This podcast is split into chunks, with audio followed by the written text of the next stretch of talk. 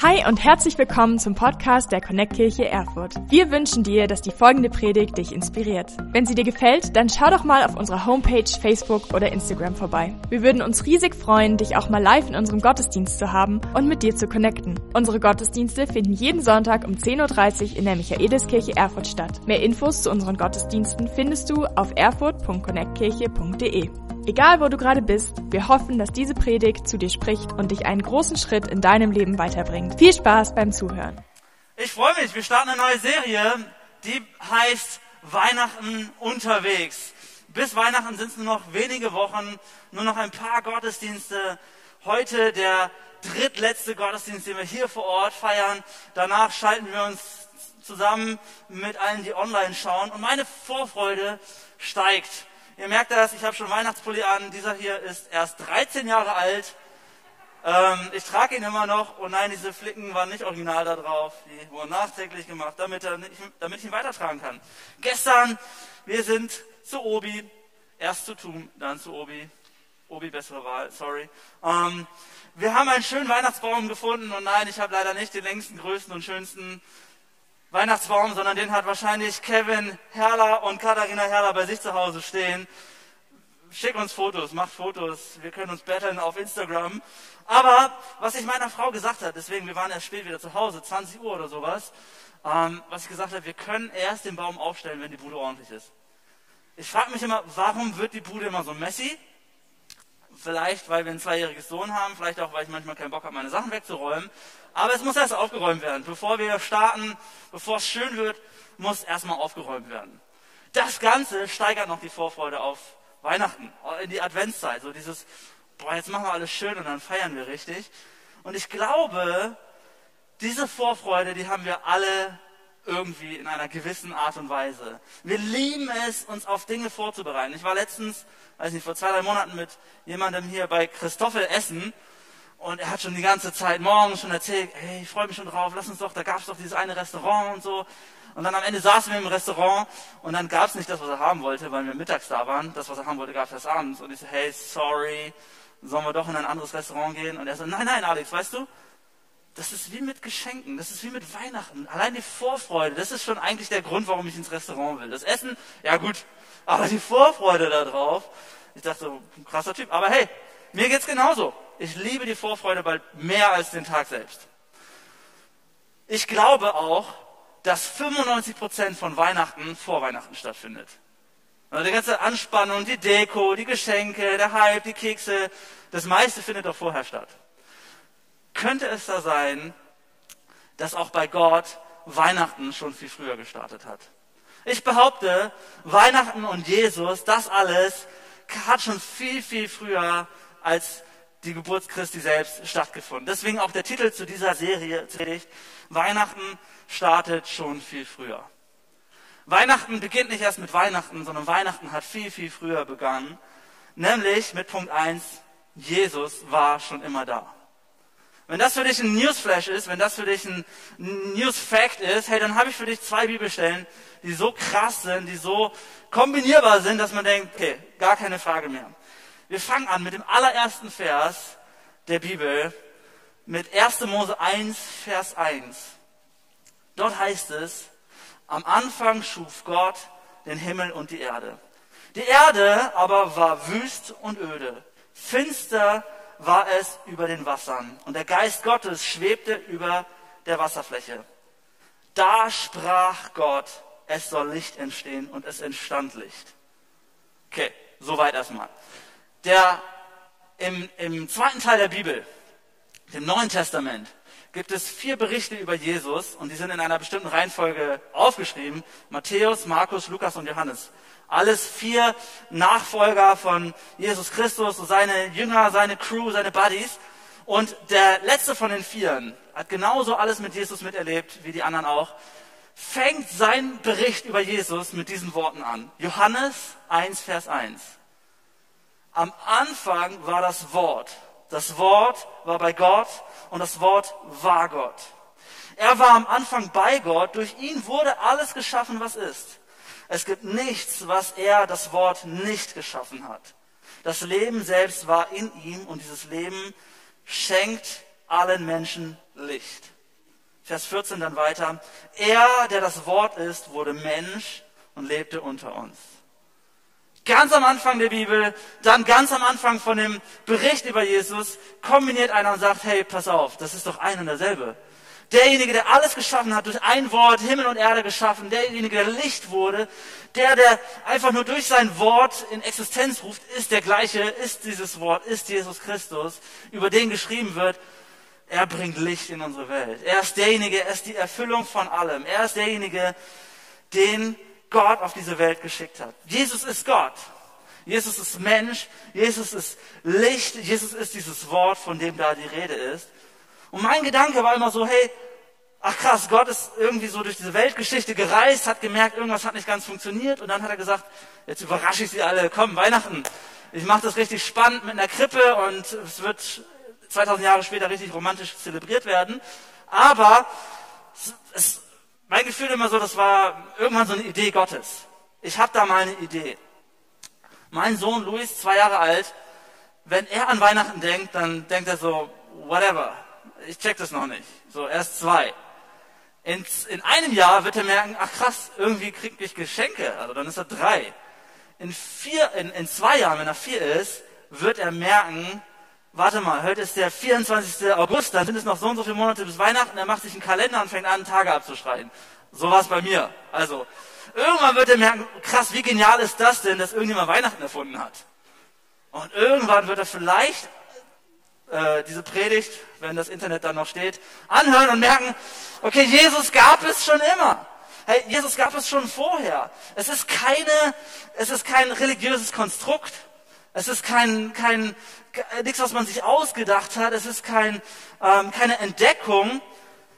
Abgesehen davon, dass man den Fakt, also dieses, diesen, das Geburtsdatum, das hat man irgendwann im vierten Jahrhundert festgelegt. Okay, jetzt feiern wir Weihnachten, die Geburt Jesu Christi. Aber dass Jesus geboren ist, war Fakt. Und dass Jesus schon vorher existiert hat, war genauso Fakt. Es ist nicht wie die Diskussion, kam Coca-Cola zuerst oder der Weihnachtsmann? Diskutiert man das überhaupt? Nein, ne? Äh, Huhn oder Ei, was war zuerst da? Nein, Jesus war zuerst da.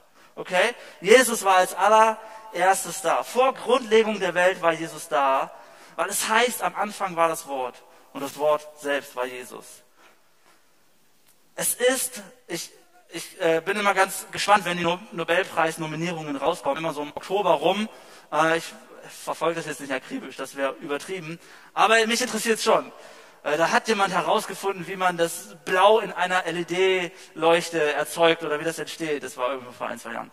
2017 hat ein Wissenschaftler den Nobelpreis bekommen dafür, dass er die innere Uhr, diesen inneren Biorhythmus entdeckt oder, oder äh, beschrieben, äh, dass er den herausgefunden hat, wie das funktioniert. Und der ist so, boah, krass. Ganz ehrlich, gab es schon immer. Also er hat es dann entdeckt und er hat es herausgefunden, aber die gab es schon immer. Ähm, die Gravitation, Newton, wann war das? Siebtes Jahrhundert. Er so, wow, krass, wie das funktioniert, der Apfel ist auf meinen Kopf gefallen. Ist, glaube ich, nur, nur ein Märchen. Aber so, Gravitation, ja, Newton, schön, dass du es entdeckt, gab es schon immer. Okay? Galileo mit da, da, damit, dass die Welt um die, um die Sonne kreist. Kopernikus noch davor, der das Ganze so ein bisschen sich ausgerechnet hat. Ah, die Erde hat es schon immer getan, um die Sonne gekreist. Jesus gab es schon vor Weihnachten. Jesus ist nicht eine Erfindung von Weihnachten und Jesus spielt nicht erst zu Weihnachten eine Rolle für uns.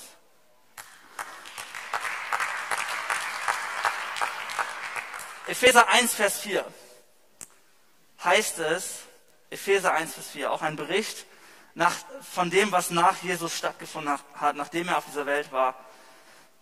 Epheser 1, Vers 4. Aus Liebe hat Gott uns schon vor Erschaffung der Welt in Christus dazu bestimmt, vor ihm heilig zu sein und befreit von Schuld.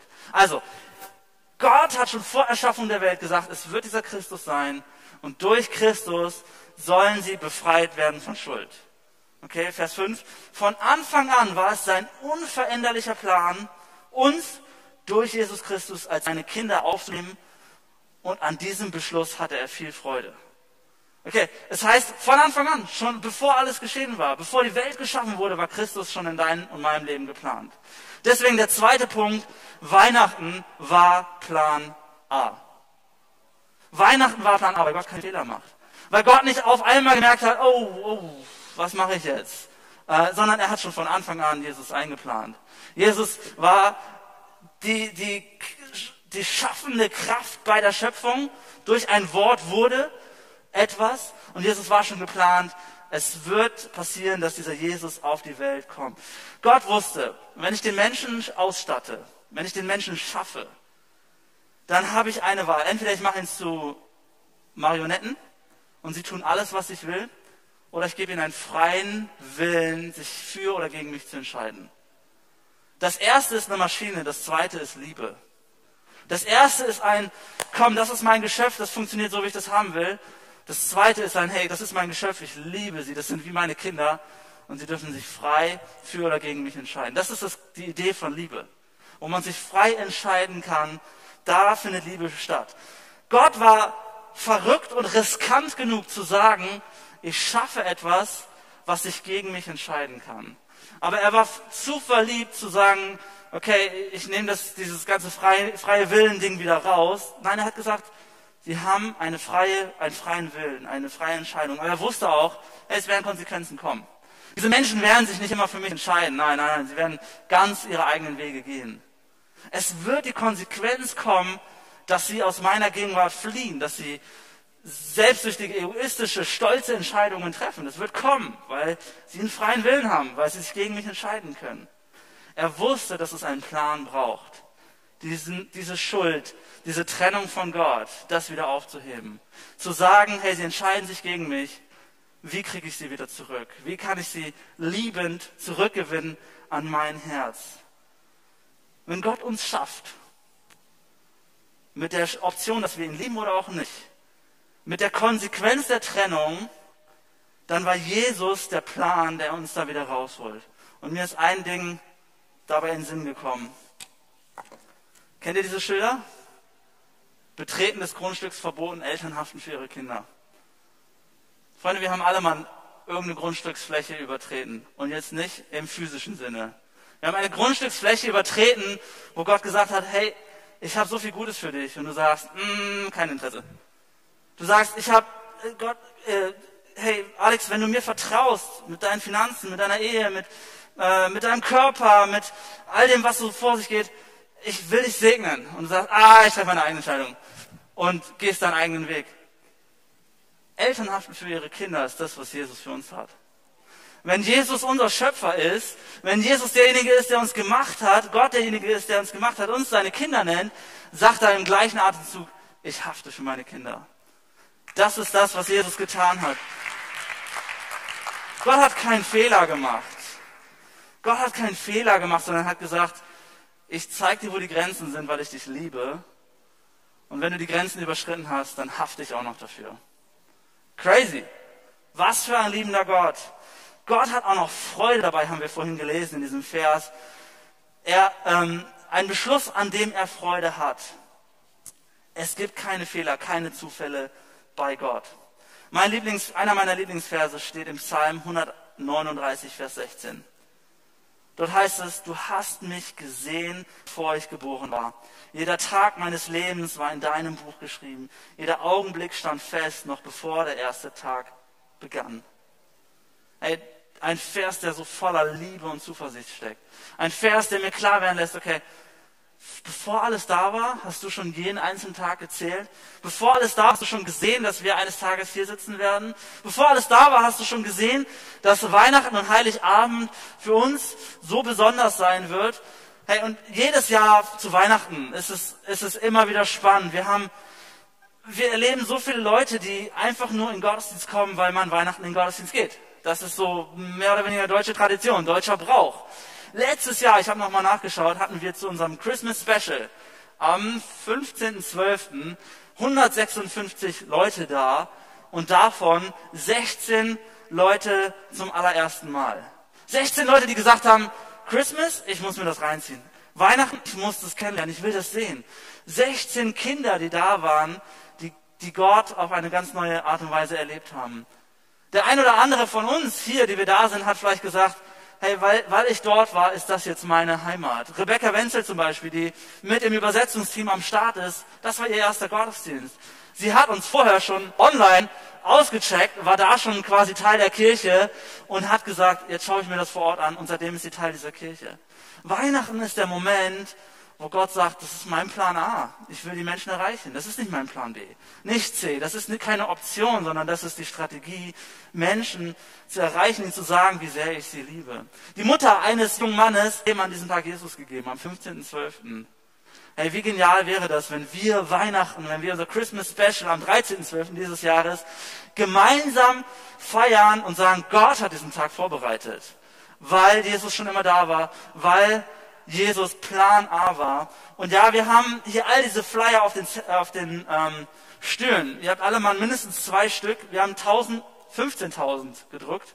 Ähm, und ich möchte uns einladen, ich möchte uns dazu gewinnen, zu sagen, hey, diese Flyer, ich will meine Nachbarn erreichen, weil das Gottes Plan A ist. Ich will meine Freunde einladen, nicht bedrängen, nicht belatschern, aber einfach sagen, hey, wir haben da was Cooles am Start. Wir haben vor sechs Wochen, vor vier Wochen angefangen zu planen. Normalerweise planen wir so drei Monate voraus. Aber hey, selbst die Bundesregierung ist knapp dran mit Weihnachtsplan und deswegen sind wir, glaube ich, gut im Timing. Ähm, wir haben, treffen uns samstags mit 20 Leuten ungefähr bei Zoom und planen das, haben hier schon, wie viele Weihnachtsbäume verplant? Johanna? Zehn, Wein zehn Weihnachtsbäume verplant, um das hier dick aufzufahren. Nebelmaschine ist erlaubt in diesem Raum, habe ich nachgefragt.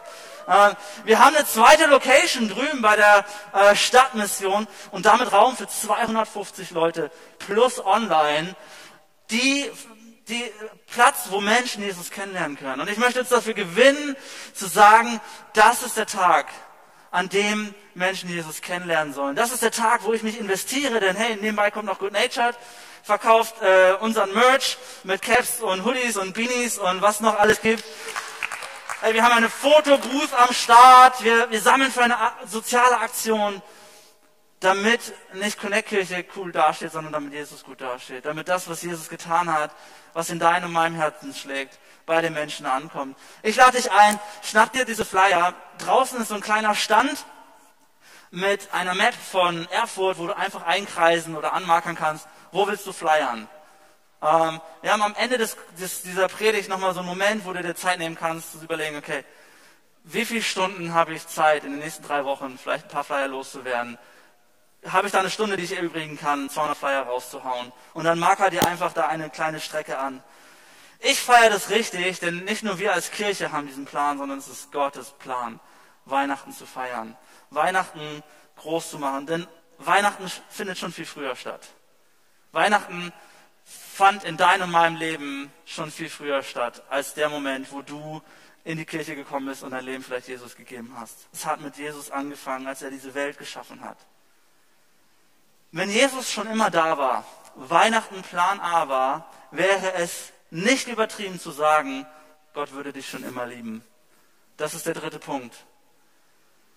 Mein Gott liebt mich schon immer. Und damit sich das schön reimt, wenn, also Jesus war schon immer da, Weihnachten war Plan A, mein Gott liebt mich schon immer. Das könnt ihr euch dann vielleicht, eine kleine Hilfe. Gott liebt mich schon immer. Hey, Gott hat schon immer einen guten Plan mit deinem und meinem Leben gehabt. Warum? Philippa 2, Vers 6. Dort heißt es, obwohl er, Jesus, dieser Gott war, bestand er nicht auf seinen göttlichen Rechten.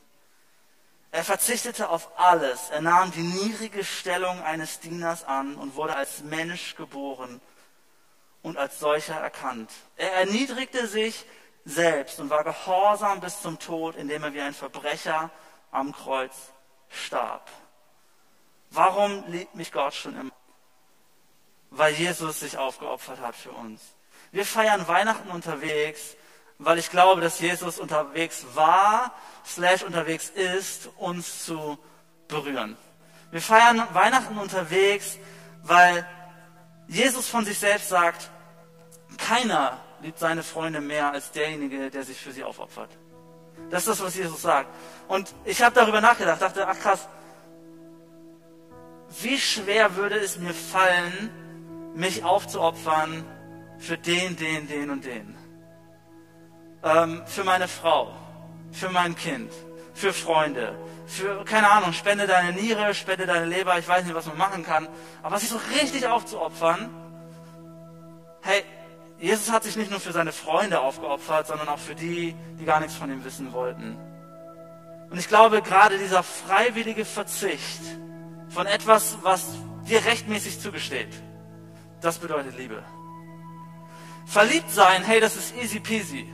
Verliebt bin ich auch manchmal, auch wenn ich verheiratet bin, in, in Dinge, in eine Serie, in ein Essen, dass ich sage, oh, ich bin verliebt. Aber ich liebe nicht Dinge, ich liebe nicht Essen. Verliebt ist so easy, aber lieben ist ein ganz anderes Game.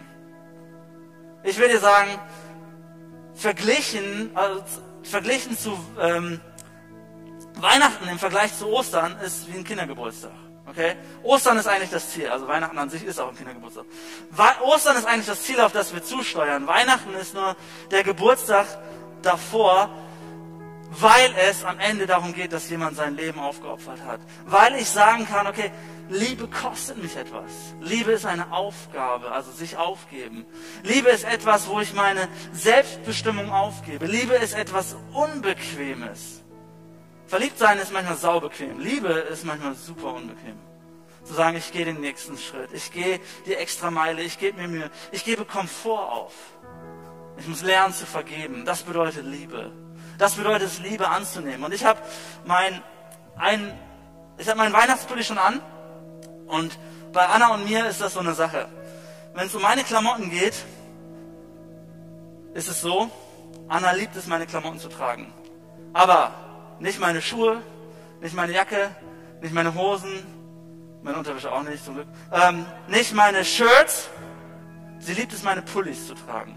Es gibt keinen einzigen Pulli, den ich besitze, den Anna noch nicht getragen hat weil sie cozy sind, weil sie warm sind, weil sie, keine Ahnung, weil sie nach mir riechen, ich weiß es nicht.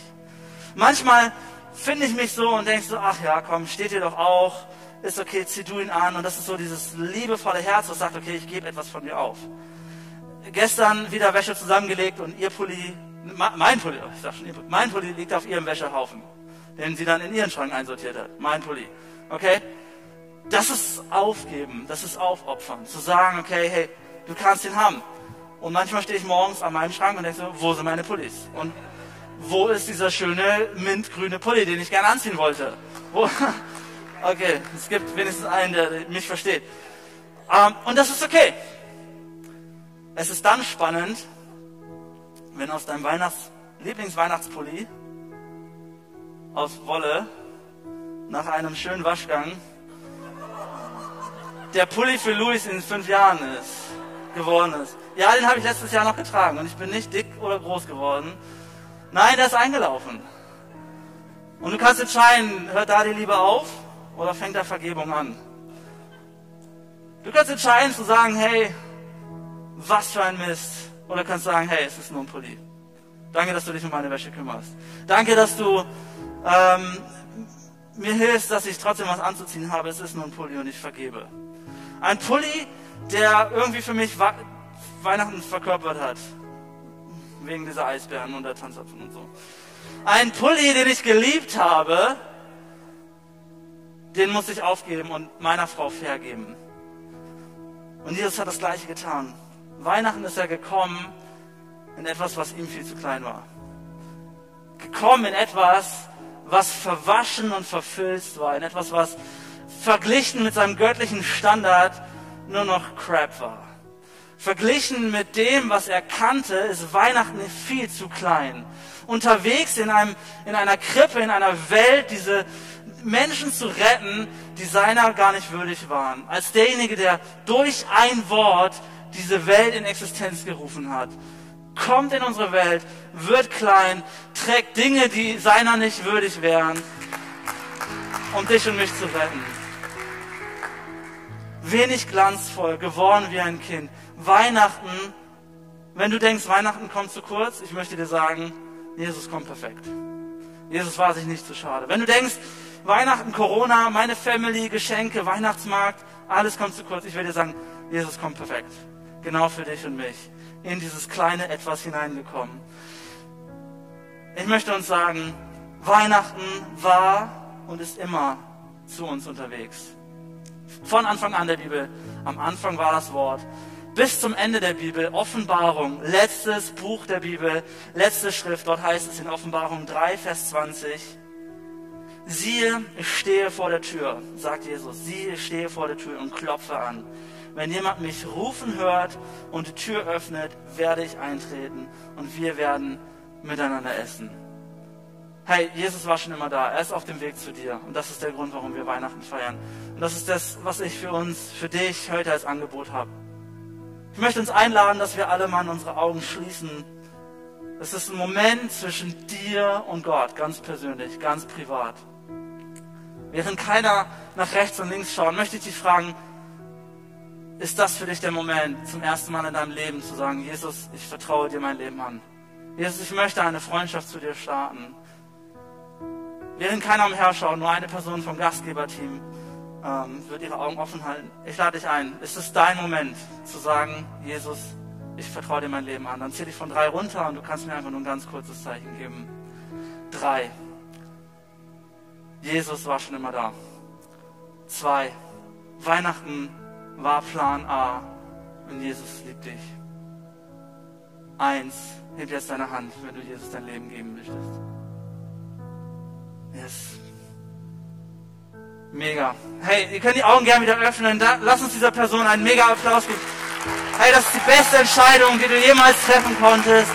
Und auch für dich online, wenn du zuschaust und jetzt diese Entscheidung getroffen hast und gesagt hast, hey, das ist meins in, in der Beschreibung unten findest du einen Button, wo du draufklicken kannst, dass du eine Entscheidung getroffen hast. Wir würden sie lieben, mit dir nach dem Gottesdienst zu beten, mit dir zu connecten, dich kennenzulernen, dir Jesus mehr vorzustellen, dir eine Bibel zu schenken. Es ist das Beste, was du tun kannst. Und ich habe für alle anderen, die sagen, ich bin schon längst mit Jesus unterwegs oder das ist für mich aktuell nichts, drei Schritte zum Weiterdenken. Fragen zum Weiterdenken, was ist mein nächster Schritt? Und zwar, wenn Gott schon alles vorbereitet hat, wie viel mehr sollten wir uns dann vorbereiten auf Weihnachten, auf Heiligabend, beziehungsweise auf das Weihnachtsspecial, was wir am 13.12. feiern. Deswegen habe ich drei Schritte. Erstens, wir gehen. Bedeutet, zu dem Weihnachtsspecial am 13.12. Du kannst Flyer verteilen, du kannst dich einschreiben. Wir, ich habe es in meinem Kalenderdeck einmarkiert, dass ich dabei bin und ich lade dich ein. Frag deine Freunde, Du musst keine Fremden fragen, keine Weirdos fragen. Frag deine Freunde, hast du Bock mit mir Weihnachten in der Connect-Kirche zu feiern? Das zweite ist, wir geben. Wir geben unsere Zeit, wir geben unsere Energie, wir geben unsere Ideen, wir geben unser Geld, wir geben unseren Komfort. Ich lade dich ein zu sagen, hey, ich gebe etwas von mir auch in, in dieses Weihnachtsspecial am 13.12. Ich will Teil davon sein, in welchem Bereich auch immer. Vielleicht ist das für dich ein Schritt. Und das dritte ist, wir beten dass Menschen zu Weihnachten Heimat finden. Ich lade dich ein, auch dafür zu beten. Und ich möchte zum Abschluss beten. Jesus, ich preise dich dafür, dass du schon immer da warst, dass Weihnachten Plan A war und dass du uns schon immer geliebt hast. Ich danke dir dafür, dass du uns das jedes Jahr auf, aufs Neue um diese Zeit ganz besonders zeigst.